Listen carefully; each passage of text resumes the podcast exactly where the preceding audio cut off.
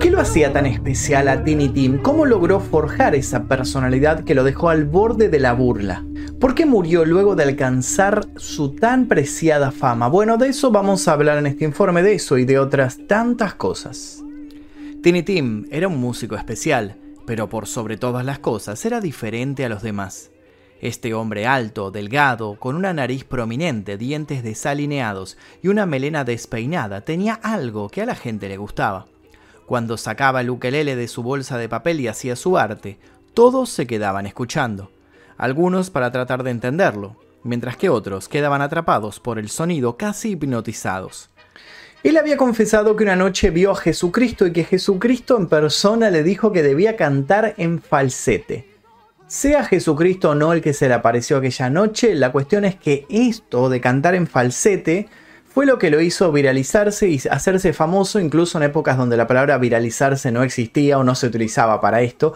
Y el día de hoy se lo puede ver nuevamente resurgir gracias a videos de TikTok principalmente en donde suben una de sus performances tocando y cantando esta canción que lo hizo famoso que es Tip Top Through the Tulips.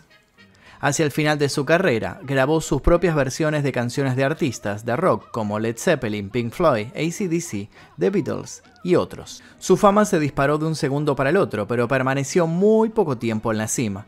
Sus presentaciones, cargadas de rarezas, llegaron a su fin el 30 de noviembre de 1996, el día que murió Tiny Tim. Bueno, me gustaría que me contaran antes de comenzar si lo conocían a Tiny Tim, cómo fue que lo conocieron. Yo personalmente lo conocí por recomendaciones de YouTube y por eso es que estoy haciendo este video, porque me salió un, un video en inglés que contaba un poco su historia y dije, ¿quién es esta persona? Me fascina lo que está haciendo, necesito saber todo sobre esta persona. Y así fue como lo conocí y así fue como dije, vamos a hacer este video, tenemos que hacerlo y contar esta historia para los que no lo conocen. Así que es por eso lo estoy haciendo. Así que quiero que me cuenten ustedes si cómo fue que lo conocieron. ¿Sabían que una de sus canciones fue utilizada en Bob Esponja? ¿Saben cuál es? Bueno, les dejo esas preguntas en los comentarios. También los invito a dejar sugerencias para posibles futuros videos. Y ahora sí, comencemos. Tiny Tim era una persona excéntrica y extraña, pero más allá de su particularidad física, él era un músico al que las cosas se le estaban dando de la mejor manera. Estuvo nominado a los Grammy, trabajó en el cine y lo invitaron a una infinidad de programas en el horario pico de audiencia. En una de sus últimas participaciones en televisión, el cantante fue invitado al programa de Johnny Carson, pero no para responder preguntas, sino para casarse con Miss Vicky. La boda fue oficial y se estimó que alrededor de 40 millones de espectadores vieron el casamiento en vivo aquel día. Fruto de esa relación, dos años después llegó su única hija, llamada Tulip Corey. Pese a todo, el amor en la pareja duró poco, y en 1973 se divorciaron. Como muchos dicen, una imagen vale más que mil palabras, y él vio en ese momento una imagen de su esposa que no pudo tolerar. Pero no nos adelantemos, para entender qué fue lo que vio, qué fue lo que sucedió luego, es necesario que comencemos por el principio. El famoso Tiny Tim nació el 12 de abril de 1932 bajo el nombre de Herbert Boutros Corey en Manhattan. Sus padres eran dos inmigrantes humildes. Su madre, llamada Tilly Staff, era una costurera bielorrusa judía y su padre, Boutros Corey, era un sacerdote católico maronita oriundo del Líbano y que también había trabajado en la industria textil. El pequeño Herbert adoraba la música desde muy temprana edad, ya que sus padres lo habían estimulado a esto cantándole muchas canciones e incluso con los instrumentos que solían tocar en el hogar. Fue así como a los 5 años el señor Butros llegó a la casa con un viejo gramófono de cuerda y una grabación del año 1919 de Henry Burr, en donde se lo escuchaba cantar Beautiful Ohio. Herbert estaba fascinado y se pasaba horas escuchando la canción una y otra vez. La música ya se había convertido en algo habitual, algo de lo cual ya no podía escapar. A los 6 años el pequeño Herbert se decidió por aprender a tocar la guitarra, pero evitando las lecciones de música. La verdad es que no le gustaba mucho estudiar y la otra opción era ser autodidacta, que fue precisamente lo que hizo. Fueron muchas las horas que le dedicó a sacar lo mejor de sí y superarse en cada intento. Su madre solía preocuparse porque él se acostaba en su cama todo el día y desde allí sin más se la pasaba escribiendo y cantando. Sus padres lo llevaron a una escuela de canto para afinar sus aptitudes vocales, pero el joven insistió con escapar de una educación formal. Esa falta de interés respecto de aprender las cosas se trasladó también hacia la escuela y más temprano que tarde terminaría alejándose de cualquier tipo de aula. Por otra parte, la música se había vuelto un escape de las burlas que recibía tanto de su familia como del entorno escolar y amistades. Herbert se volvió un ser solitario, lo que le garantizaba no tener que pasar vergüenza y el dolor de ser discriminado. De la escuela lo único que le interesaba era las chicas, algo muy común para un adolescente. El resto era puro padecimiento para Herbert. Fue incluido en algunos equipos de deporte, pero la realidad era que odiaba las clases de gimnasia y se definía a sí mismo como inservible. Esto llevó a que lo llamaran mariquita, incluso sus propios padres se burlaban de sus inclinaciones sexuales confusas. Pese a esto, Herbert no tenía maldad, incluso se esforzaba en ser cada día una mejor persona. Demostró ser un amante de la historia del entretenimiento y siempre estuvo dispuesto a todo para tener acceso a ella. Pese a que los Corey eran muy humildes, se la rebuscó para poder comprar casi 80 canciones de series y programas de música, y comenzó a memorizarlas, al igual que sus partituras. Poco a poco se le sumó otro pasatiempo, asistir a la Biblioteca Pública de Nueva York, en donde terminaría encontrando más grabaciones para fomentar su fanatismo y alimentar esta obsesión. Dada esta nube en la que le gustaba estar y su desinterés por el aprendizaje en cosas que no eran para él importantes, a los 17 años abandonó la escuela secundaria y empezó a trabajar en pequeños empleos. Uno de ellos fue como mensajero en la oficina de la Metro Goldwyn Mayer. Este trabajo le dio el pie a volar con su mente, fue así como se dio la oportunidad de soñar con que algún día él podía ser parte del mundo del espectáculo. El hecho de también sentirse desencajado en el mundo laboral lo llevó a pensarse como una estrella de la música. Sin dudarlo, apostó a sus conocimientos y se involucró en las audiciones. Los primeros pasos los dio en producciones de teatro musical y allí se hizo conocido con los buscadores de talento. Por primera vez Herbert se tenía fe en algo y eso era un buen pálpito. Su obsesión con la música se potenció cuando en los años 50 vio al actor y locutor Arthur Godfrey tocando el ukelele en un programa de televisión. Herbert quedó inmóvil y no pensaba en otra cosa más que en obtener ese instrumento. Le pidió a su padre que le comprara uno, aunque fuera uno de los más económicos. Así llegó a sus manos un ukelele de soprano, Finder Diamond Head, que justamente se promocionaba en el programa de televisión de Godfrey. Gracias a sus aptitudes con la guitarra, no fue una complicación para él tocar el nuevo instrumento. Durante varios años, Herbert se dedicó a recorrer diferentes bares y clubes de la ciudad de Nueva York. En aquellos lugares se escondió bajo varios seudónimos como Emmett Swing y Texarkana Tex, Rolly Dell, Darry Dover y Larry Love, entre otros pero en 1963 llegó su nombre definitivo gracias a un gerente, a quien se le ocurrió llamarlo Tiny Tim. Ese nombre fue el resultado de una versión abreviada de Sir Timothy Timmins. En Nueva York había dos zonas que a principios de los 60 parecían tener toda la movida underground de ese momento. Se trataba de Greenwich Village y Lower East Side. En estos lugares, músicos, artistas, grupos de teatro y de personas del mundo del arte encontraban su espacio para ser ellos mismos, sin límites. De noche los clubes y las cafeterías tenían esta variedad y eso significaba que para los viajantes, para los turistas, era un lindo lugar y barato también para alojarse. En medio de estas atracciones, el nuevo Tiny Team encontró su nicho y su carrera comenzó a despegar. Uno de sus primeros lugares a los que asistió fue un popular bar lésbico en donde, con su ukelele y su falsete, cantaba canciones de los años 30 y 40, entre los que incluía temas de Elvis y de Jerry Lee Lewis. Tinitín tenía claro desde hacía mucho tiempo cómo debía ser y sus formas rara vez eran las mismas que los demás esperaban. El cantante llevaba el cabello largo cuando nadie más lo tenía, motivo por el cual sus padres lo insultaron en varias oportunidades. Además, se maquillaba con un polvo de color blanco que le daba una apariencia fantasmal, pero que para el propio Tini era un símbolo de pureza y de juventud. Se supo años después que padecía un TOC, aunque en su momento se desconocía este diagnóstico que lo llevaba a lavarse la cara al menos 8 veces al día.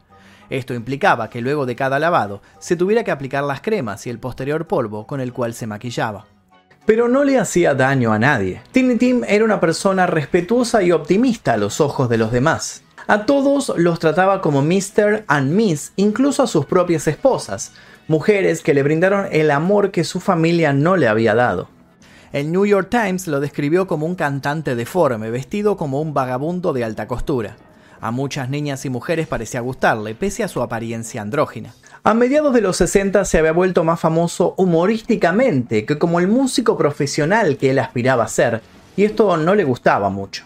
Gabby Gravy, un famoso promotor de eventos inusuales de Nueva York, tomó a Tiny Tim bajo su protección por un tiempo y logró exponerlo a audiencias más altas. Bajo contrato, era bien recibido en el popular club de Scene de Nueva York, en donde estableció contacto con el blues e incluso con Jimi Hendrix, quien al parecer estaba bastante encantado por él. Bob Dylan también se volvió un gran admirador de su trabajo luego de que lo escuchó tocar en el Village una noche. Tini, al darse cuenta de que Dylan estaba entre la audiencia, lo mencionó desde el escenario y luego dedicó una interpretación especial de Positively Far Street, hecho al estilo de Al Johnson. Tiempo después, Bob lo invitó a su casa en Gustock durante unos días para ser parte de una película independiente que estaba rodando. Sin embargo, el film nunca se estrenó, pero esta no sería su única incursión en el mundo de las películas. Tini no se dio por vencido y siguió buscando cumplir sus sueños. Y así fue como durante 1967 le llegó una increíble propuesta de un contrato discográfico. El jefe de Reprise Records, Moe Austin, no solo creía en él, sabía que le iba a ir muy bien. Su primer álbum fue editado en 1968 y se llamó God Bless Tiny Tim, Dios bendiga a Tiny Tim, incluyendo la canción que lo consolidaría a su estrellato, Tiptoe Through the Tulips. El disco contenía su versión de I Got You Babe de Sonny and Cher, donde hizo un dúo consigo mismo mezclando su voz de barítono con la de falsete. Al poco tiempo, Austin llevó a Tini a Los Ángeles y lo vinculó con el prometedor productor Richard Perry, quien en los años 70 y 80 gozaba de un éxito indiscutible. Introdujo a Tim en la sesión de músicos de Los Ángeles, más tarde llamada Wrecking Crew, pero en el álbum de hecho se escucha muy poco el ukelele. Apenas comenzado el año 1968, Tiny Tim apareció por primera vez en el debut de la serie de comedia Hip Sketch, Low In de Rowan and Martin. El cantante salió al escenario soplando besos y metiendo la mano en una bolsa de compras. Luego sacó su ukelele y con su falsete sobrenatural comenzó a cantar. Sus actuaciones eran esperadas por todos en una fina línea entre el mundo de la burla y el respeto hacia lo diferente. En un abrir y cerrar de ojos, Tini estaba en todas partes, en revistas, en televisión y en la radio, incluso en el show de Ed Sullivan, en el gigante Newport Pop Festival, en el sur de California, Las Vegas. Llegó a tocar en el Festival de Música de la isla de White, en Inglaterra, ante una multitud de más de 600.000 personas. A veces se presentaba solo con su ukelele y en otras oportunidades con una banda o una orquesta que se solidarizaba y lo acompañaba.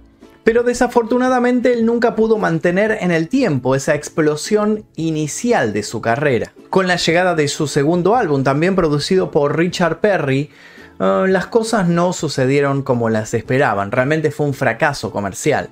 También lanzó un álbum infantil más orientado al ukelele llamado Por todos mis pequeños amigos, que tampoco funcionó, aunque al menos se le valió una nominación al Grammy.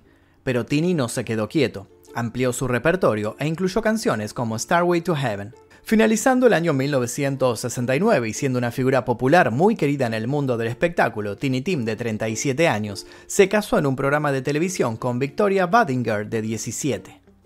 El artista fue invitado al programa de Johnny Carson y aunque la ceremonia nupcial fue oficial, fue considerada una excentricidad.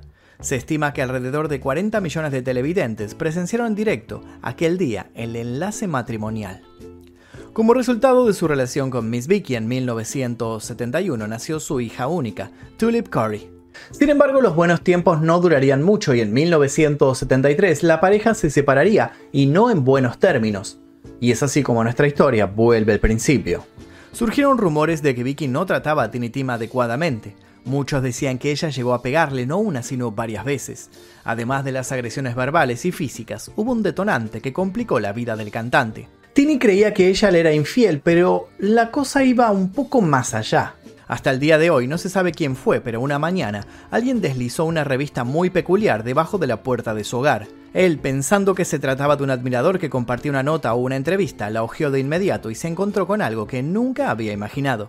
En las páginas centrales había una fotografía de su angelical esposa, Miss Vicky, posando desnuda.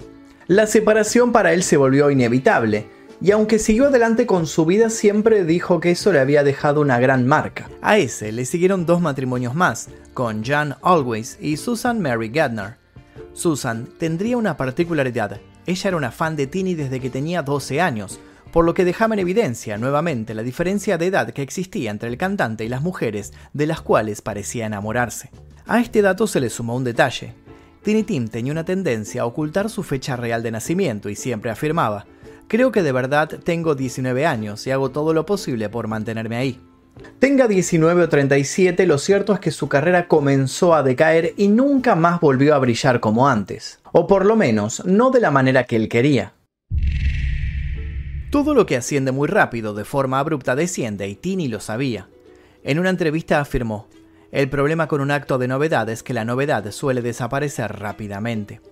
Y así fue como poco a poco se comenzó a ver cantando canciones patrióticas, saliendo como defensor de la guerra de Vietnam y apoyando al presidente Nixon con el afán de no perder popularidad.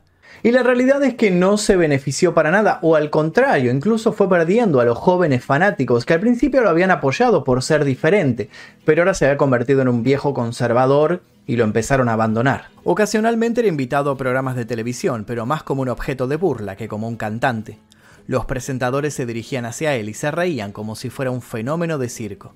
Por esa época, por el mismo lugar en donde había llegado la revista con la foto de su esposa, comenzó a recibir cartas de fanáticos, fanáticos que muchos lo felicitaban, le agradecían por su música y otros simplemente le escribían para insultarlo. Incluso por esa época se había llegado a hablar de que Tiny Tim tenía doble personalidad, que decía ser en realidad una niña atrapada en el cuerpo de un hombre, por cómo cantaba y por cómo se movía. Sin embargo, Tini parecía no darse por vencido. Sabía que su apariencia causaba un impacto en la gente y fue por ello que decidió explotar esta característica. La posibilidad en el cine se le había truncado, pero volvió a aparecer en su vida y no se negó a participar. Y así fue como llegó a ser el protagonista de una película de terror de clase B llamada Blood Harvest. En ella se lo veía interpretando a un terrorífico payaso. ¿Conocen esta película? ¿Alguno la vio? Quiero que me cuente aquí debajo en los comentarios. Un último suspiro en la década de los 90 lo ayudó a aparecer en escena nuevamente cuando la banda ISM lo invitó a hacer una versión punk de Tiptoe Through the Tulips, pero nuevamente no prosperó. Tiny Tim parecía ser destinado a convertirse en una suerte de fantasma. Durante el año de 1996, los días de Tiny Tim se tornaron oscuros. Desafortunadamente sufrió un episodio cardíaco mientras se presentaba en un festival de ukelele en Massachusetts. Fue hospitalizado de urgencia y gracias a la asistencia médica lograron estabilizarlo sin problemas. Luego de tres largas semanas internado, pudo volver a su hogar, pero con una sola aclaración. Debía cuidarse y descansar. A pesar de las advertencias y recomendaciones médicas, el intérprete tomó la decisión de volver a subir al escenario en un concierto benéfico en Minneapolis, ciudad donde compartía su vida junto a su tercera esposa, Miss Sue. Esta vez fue su última aparición sobre el escenario. Se derrumbó durante el número final de la noche, justamente con el tema Tiptoe Through the Tulips. Lo curioso fue que minutos antes había dado una entrevista y se lo veía en perfecto estado. Tiny Tim murió el 30 de noviembre de 1996 a los 64 años a causa de un paro cardíaco. Hoy sus restos descansan en el cementerio Lakewood en Minneapolis, Minnesota. Él siempre se consideró bendecido por haber tenido la carrera que tuvo y por haber conocido a muchos de sus héroes, como fueron los cantantes Nick Lucas, Bing Crosby y Arvin Kaufman, a quienes idolatraba. Su comportamiento y apariencia excéntricos le dieron la posibilidad de aparecer en varios shows, pero muchos amigos y fanáticos coincidieron en que era mucho más que un bicho raro y afirmaron que sabía muchísimo de música. Hoy, su legado queda en la memoria de los que lo conocieron, pero su música día a día se repite en incansables videos, videos que la mayoría de las veces son un poco creepy. De un extraño modo, Tiny Tim consiguió su ansiada inmortalidad. Y hasta aquí el video del día de hoy, espero que les haya interesado la historia de Tiny Tim, a mí me pareció más que interesante realmente. Eh, por ser un personaje peculiar, es una personaje obviamente de culto, no es una persona famosa de la que todos van a conocer y por eso quise contar un poco su historia en este video. Si les interesó les pido por favor que dejen su like, se suscriban si todavía no lo hicieron porque estamos muy cerca del millón de suscriptores y activen notificaciones. También los invito a dejar sugerencias para posibles futuros videos. Sin nada más que decir me despido, mi nombre es Magnum Mephisto y esto fue El Día Que... Exploración X, mi primer libro, ya se encuentra disponible en todas las librerías. Te dejo el link aquí debajo para que lo consigas en formato físico y en ebook.